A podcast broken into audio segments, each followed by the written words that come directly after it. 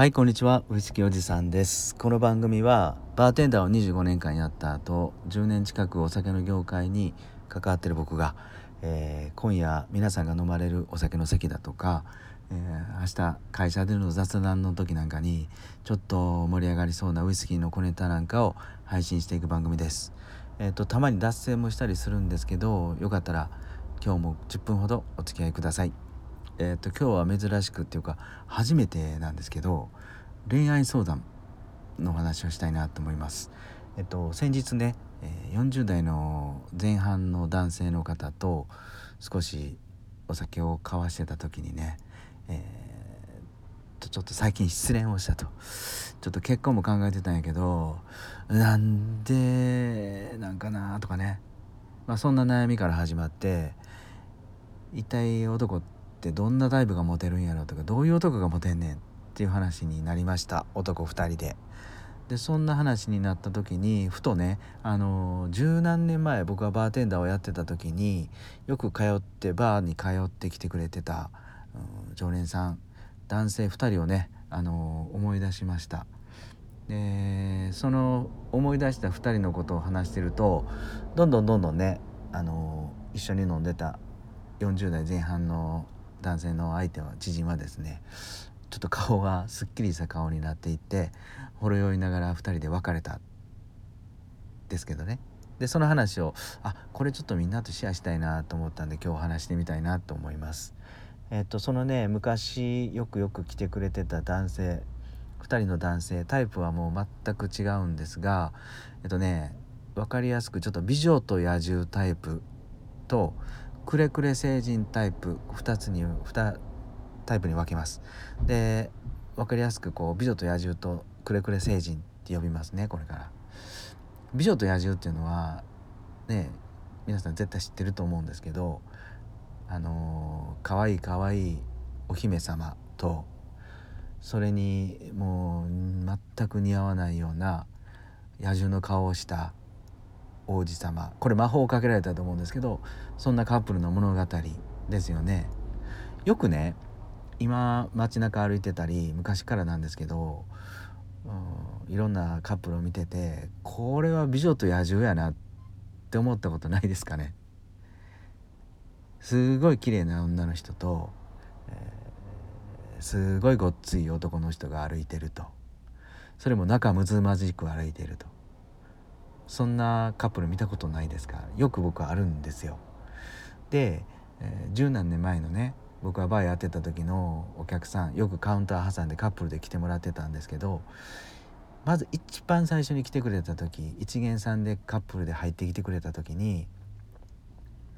うわーこう美女と野獣が来た内心思ったんですけどね。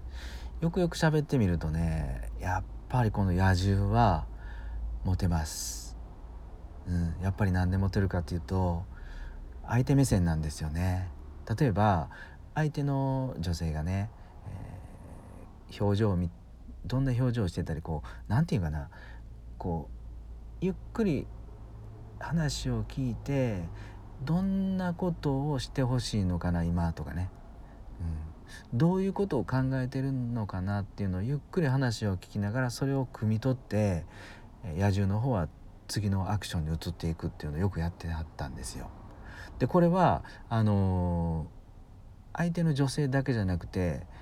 バーテンダーの僕に対してもそうですし、えー、っと他のお客さんに対してもそうでしたみんなに対してそうなんですよね。この「美女と野獣」の野獣の方はですね、え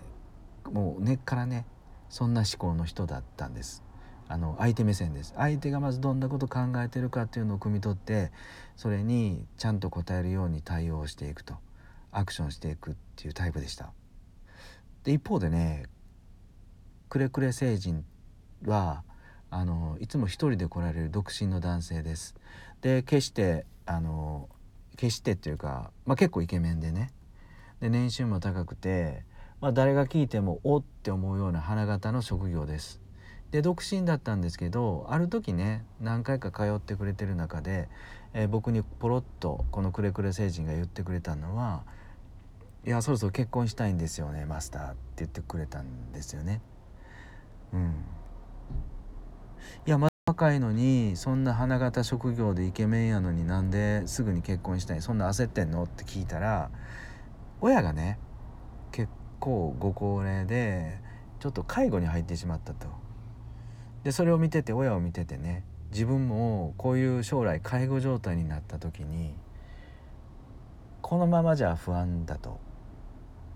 結婚して介護状態になった時に何かがあった時に面倒を見てくれるパートナーが欲しい理由はそれですって言ってくれたんですよね。でそれを聞いてねあのやっぱちょっとこうあまりモテるタイプじゃないなって思いました正直言って。で